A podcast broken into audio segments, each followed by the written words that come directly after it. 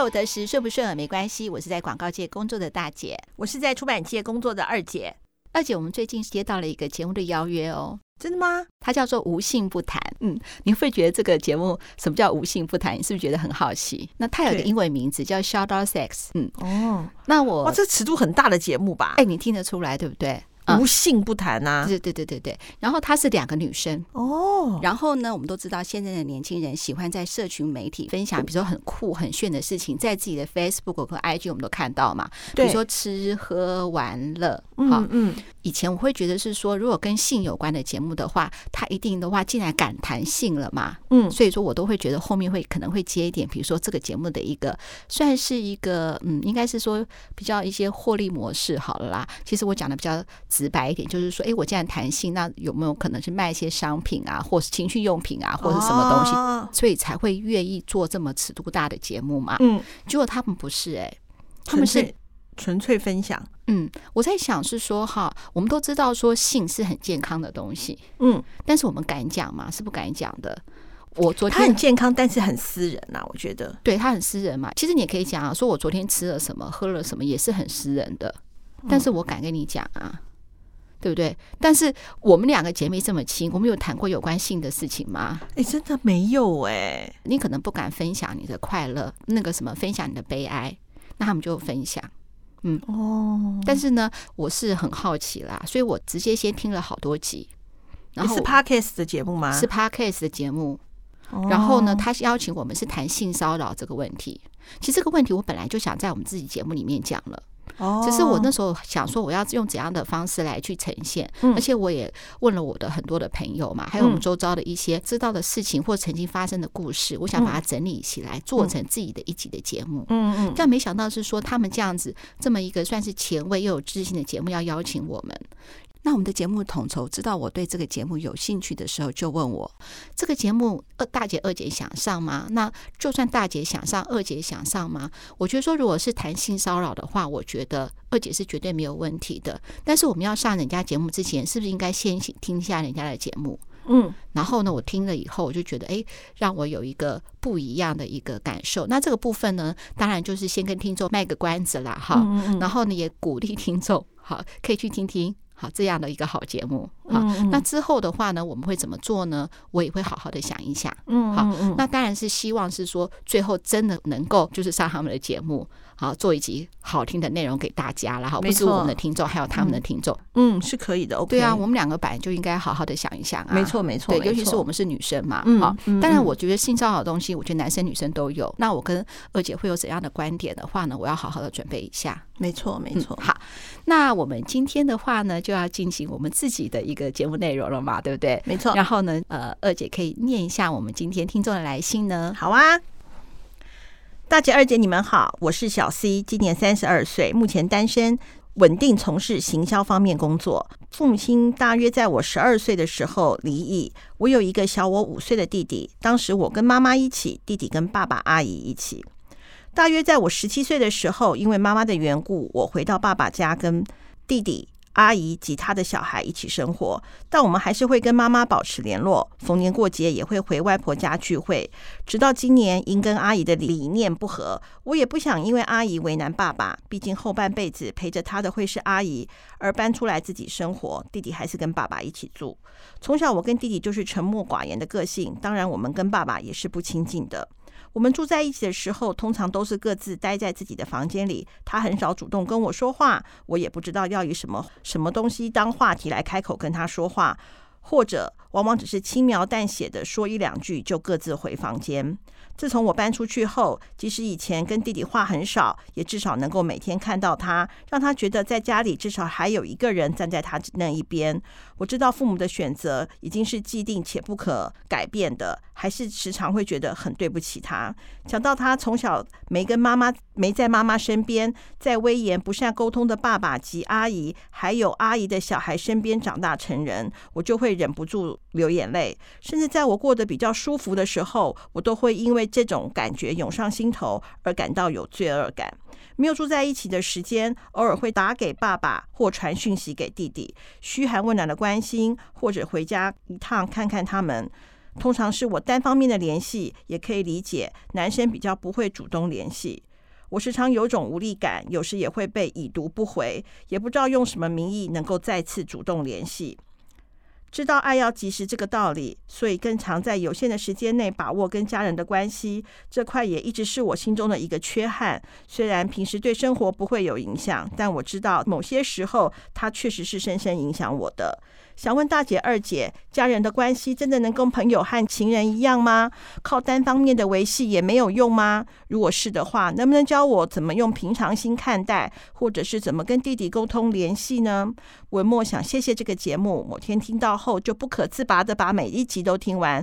大姐跟二姐让我学到对同一件事情的看法可以怎么转换心情，也同时知道改变从来不嫌晚。谢谢有两位跟我妈妈年龄相近的姐姐，可以一起分享人生经验，受益良多。真是谢谢你们跟这个节目。完蛋了，今天二姐实在念的太好了，我又想哭了。我想哭的原因是因为这个可以剪掉。我希望小溪真的不要因为说因为自己过得很好，就怪自己。大姐也有这种感受。但是你知道吗？你要过得好有多么的不容易。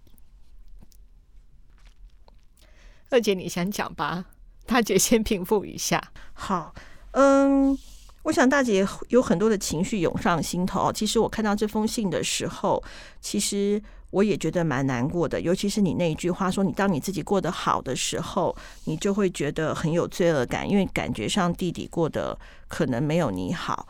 那我觉得，如果我是你的话，我觉得我也相信这件事情毕竟是亲情，而且是你一个非常 care 的关系，你可能很难看开。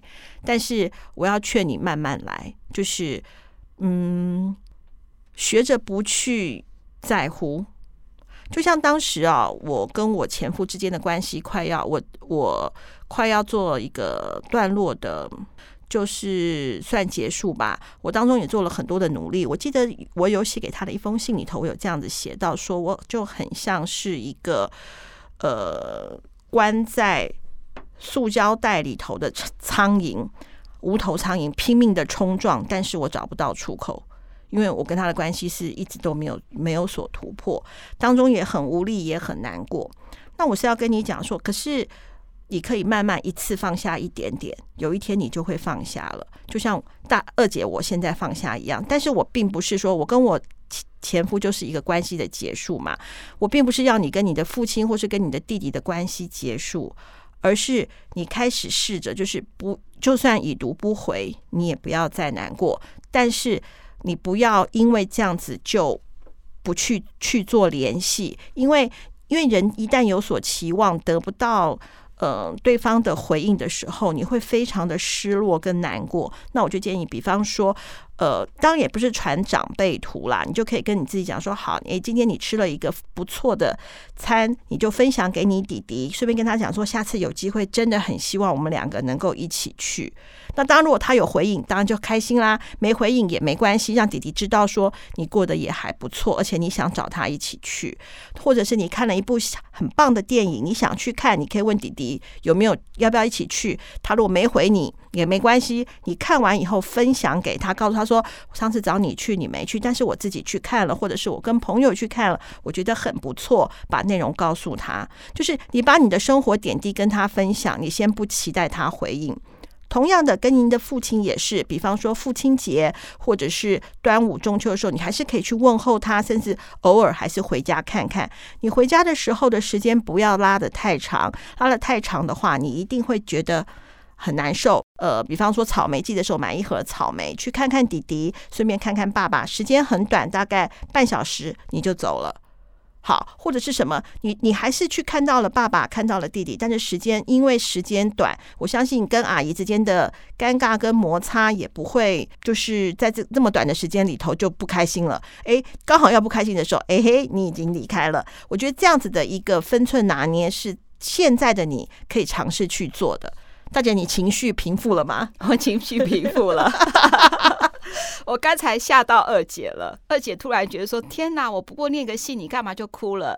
我跟你讲哈，就是因为刚才我说的，就是那句话，就是你小心，因为你觉得自己过得很好，很有愧疚感，所以说你就觉得自己好像很心虚，这点光这一点就打动了大姐，所以大姐就哭了，然后我就哭了，就吓到二姐了。好，那我现在好。已经打起精神来了，所以我现在可以呢，开开心心的跟大家讲了哈。就第一个，我觉得这个小溪的信呢，因为它打动我嘛，所以我看了大概五次到六次，我就我觉得不止吧，对，就看了好多次。那我把它这个信已经分析，你看大姐又要列点了哈，就是分析分成四个阶段，爸爸妈妈就是呃，就是已经分开了嘛，就是已经离异了嘛，哈。然后呢，本来是跟妈妈在一起。后来的话呢，就是弟弟是跟爸爸的阿姨在一起嘛。那后来因为妈妈的关系嘛，然后呢，他又回去跟爸爸住了，他又跟回去跟爸爸住。那现在又离开了嘛，对不对？嗯，好。但是我觉得这个关系，这个关系的处理的话呢，我觉得很好。你知道为什么？真的，因为他你还记不记得二姐曾经说过，就是说呢，我们以后结婚之后呢，会跟婆婆的关系是怎么样呢？不要勉强。因为法律的关系，他现在可能是你继母的身份，但是说真的啦，至于是说呢，要不要成为母女呢？真的是要靠缘分。我有看到很多真正是母女的人，也处得不好的，也分开住的，也大有人在啊。没错，没错。对，所以说我觉得说，在这个呃，大姐觉得在这一段的关系上面的话，这样的发展结果，我觉得很好，一点都没有不好。我觉得哈，任何人都是渴望家庭的。刚才二姐已经讲过了嘛，我觉得讲的都很好。如果我的话呢，我会这样子做，因为我看到你，你是做行销方面的工作，所以跟大姐有一点像，好，都是一样做行销的。你愿不愿意分享你的生活大小点滴给弟弟知道？因为你问他好不好，你期望弟弟怎么说，千头万绪不知道该怎么说才好嘛，对不对？也许现在弟弟是二十七岁嘛，那二十七岁的时候呢，大概他现在会碰到，你觉得他现在的工作可能会碰到什么瓶颈啊，或者交女朋友什么的，呃，可能会碰到的困难，有没有你可以预先知道一些 paper 可以交给他呢？你觉得二姐这样是不是另外一种联系亲情的一种方式？我我觉得很棒啊，就是就像我刚刚讲的说，比方说他看电影啊，或他吃东西的时候，就一些生活的点滴可以分享嘛。嗯，而且我觉得小西是一个非常贴心的人。你看他第一次，就像我刚刚要讲的，就是他搬出去，他也觉得说，嗯，因为毕竟后半辈子要陪爸爸的会是阿姨。你看，这是他的一个贴心。然后呢，是不是双鱼座啊？就是因为你是双鱼座，对，所以我们就有一个敏感的心、易感的心，就是。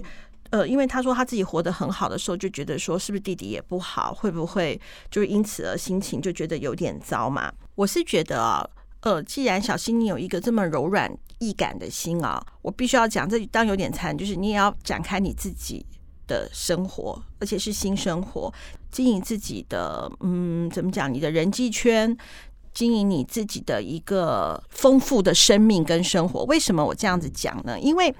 呃，你你活得更好，你活得更精彩，你更有能力。当弟弟万一需要你，或者是呃想要跟你一起住的时候，你有能力去承接。不然的话，呃，因为你已经这么担心这弟弟活得过得没有你好，那万一你又没有办法去弟弟找你求救的时候，你没有办法。呃，怎么讲？类似拉他一把啊，或者是给他一些帮助的时候，你会更自责。当然，每一个人都要为自己的人生负责。哦、呃，不，你不用去帮弟弟的人生，呃，去规划啊，去任何的事情。可是，如果有能力的时候，我相信这种。满足感会让你更愿意付出，可是前提是你要先把自己过得好，而不要一直在现在就是爸爸爸爸比较冷漠啊，弟弟也没有回这个情绪上面。我觉得这样子跳脱出来看比较好。大姐，你觉得呢？我觉得你就把我第四阶段讲了。其实我第一阶段就是说，目前要跟他肯定的，就是说他现在一个人住这样子的维系关系其实是好的，没错。然后第二部分的话，就是说我刚才讲的嘛，第二阶段是说你现在已经容易看到自己失去了，忘记自己所拥有的。嗯，那个呢，拥有的是什么？就是你的你这么是一个这么贴心又善解人意的人。我们不知道是女生或男生了，哈，我们就说好是善善解人意的。好人，就等于是善解人意好人，好人，对，善解人意的好人吧。那我觉得是说，你一定有很多朋友，一定很多人有的，对，一定是上司也喜欢你。嗯，那如果你是主管的话呢，你的下属也喜欢你。嗯，就是因为你拥有的很多，所以你往往会看到自己失去的，这也是大姐最舍不得你的地方。嗯，那第三阶段是什么呢？好，你有了这些，其实你各方面表现都很好，而且你是怎么样？你万事都是靠自己做得很好耶。对呀、啊，再听起来是说，你想你想对家人付出，可是大姐难过的是说呢，从小到大家人对你的付出是比较少的，不能说没有，是说比较少的。嗯，你万事万事都靠自己，你很棒。嗯嗯，所以说呢，目前的阶段是好的，不要看自己，你知道失去的，其实你拥有很多。第三个就是说，你很有能力，那你有没有办法更上一层楼？那第四阶段就是二姐讲的了，嗯，你能不能为自己开创一个新的天地？你就可以有能力去照顾更多的人，也许是爸爸，也许是弟弟。将来有一天，搞不好阿姨要来恳求你，来可能帮助他，都有可能。哦，那这就是大爱了。对啊，总而言之，就是这四个阶段都有一个最重要、最重要的原因，嗯，就是你自己要很好，没错，你自己的感受才是最重要的。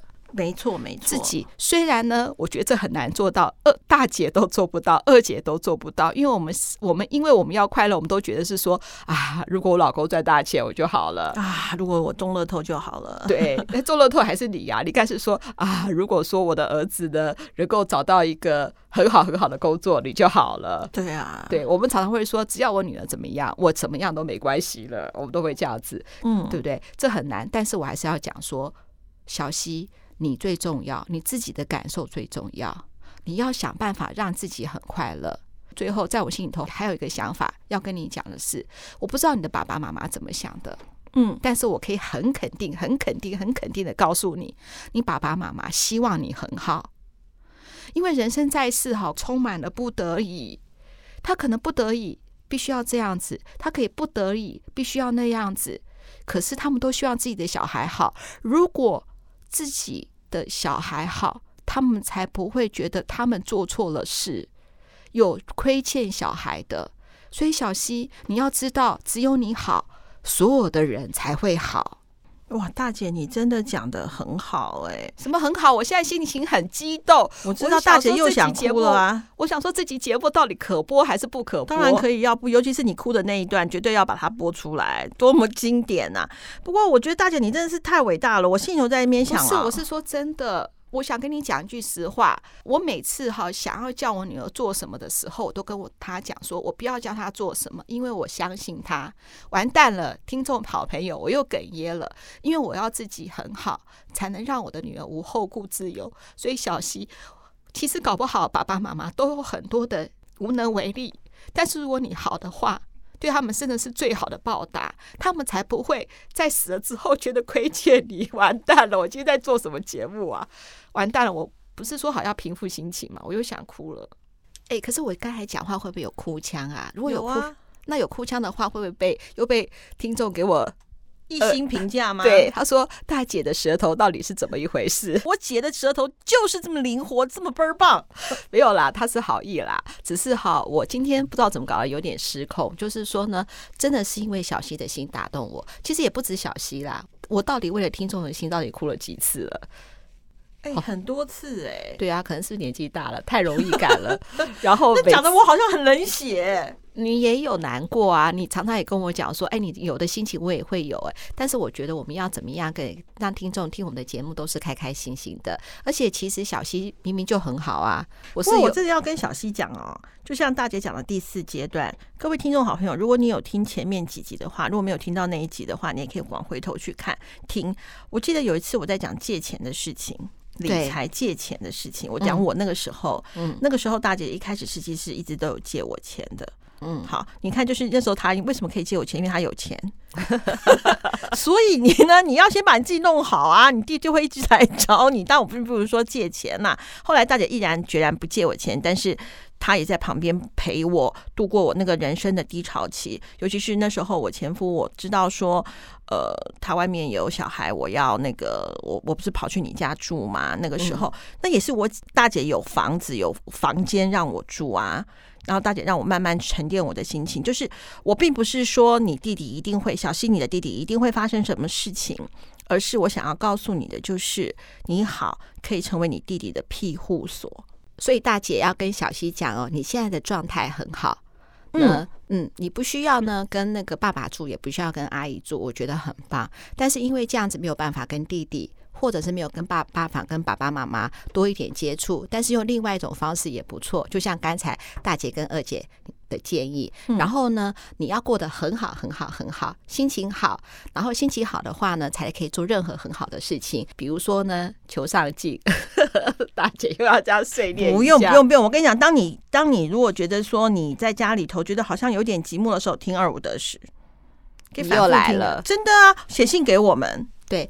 我想要跟很多的听众好朋友，也会有跟我大姐有同样的心情，都想鼓励小溪。我们太多信都是这样子，对不对？没错。我们回复的时候，那个什么，那个上次那个 A 码也有人回信给 A 码，A 码、菲菲啊，一大堆啊，对啊，对啊，还有 Fiona 都会给他。大家都会给他们祝福跟鼓励呀、啊，还告诉他说：“我们学我那个时候也不好，可是我后来怎么样变好的？”你看，我们是一个二五得十大家庭，我们会越来越好，大姐二姐也会越来越好。我们也是你的家人。嗯，那我今天本来要说一个故事，但是我今天的呢情绪太波动了，对，情绪太波动了，所以我决定到下一集再讲。那是什么故事？就是你听众好朋友，你还记不记得我之前讲了一个万事屋老板的故事？